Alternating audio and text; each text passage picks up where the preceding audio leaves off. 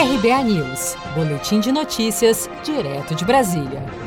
Trump diz que continuará enviando hidroxicloroquina ao Brasil, mesmo após os Estados Unidos vetarem o uso emergencial do medicamento. O presidente dos Estados Unidos, Donald Trump, disse nesta segunda-feira, 15 de junho, que continuará enviando hidroxicloroquina ao Brasil, mesmo após a principal autoridade de vigilância sanitária norte-americana revogar a autorização emergencial para o uso do medicamento contra a Covid-19. O FDA anunciou que, abre aspas, não é mais razoável acreditar que as formulações orais de hidroxicloroquina e de cloroquina possam ser eficazes. Fecha aspas. Infectologistas e entidades médicas criticaram as novas orientações do Ministério da Saúde para o uso da cloroquina e hidroxicloroquina em qualquer fase do tratamento contra a Covid-19 no Brasil. Em entrevista à TV Globo, o coordenador científico da Sociedade Brasileira de Infectologia, Sérgio Zimmermann, alertou sobre os riscos e efeitos colaterais desse tratamento.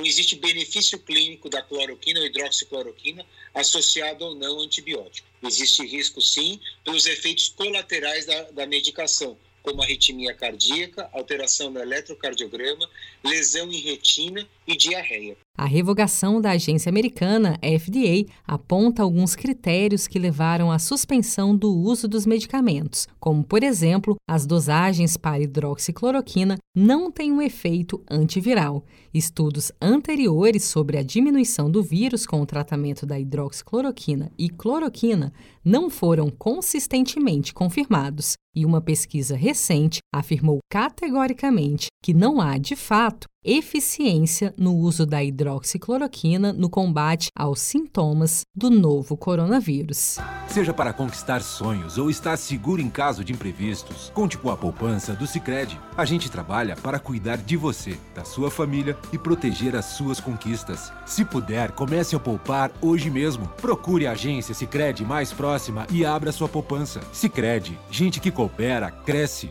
Com produção de Gisele Monteiro, de Brasília, Daniele Vaz.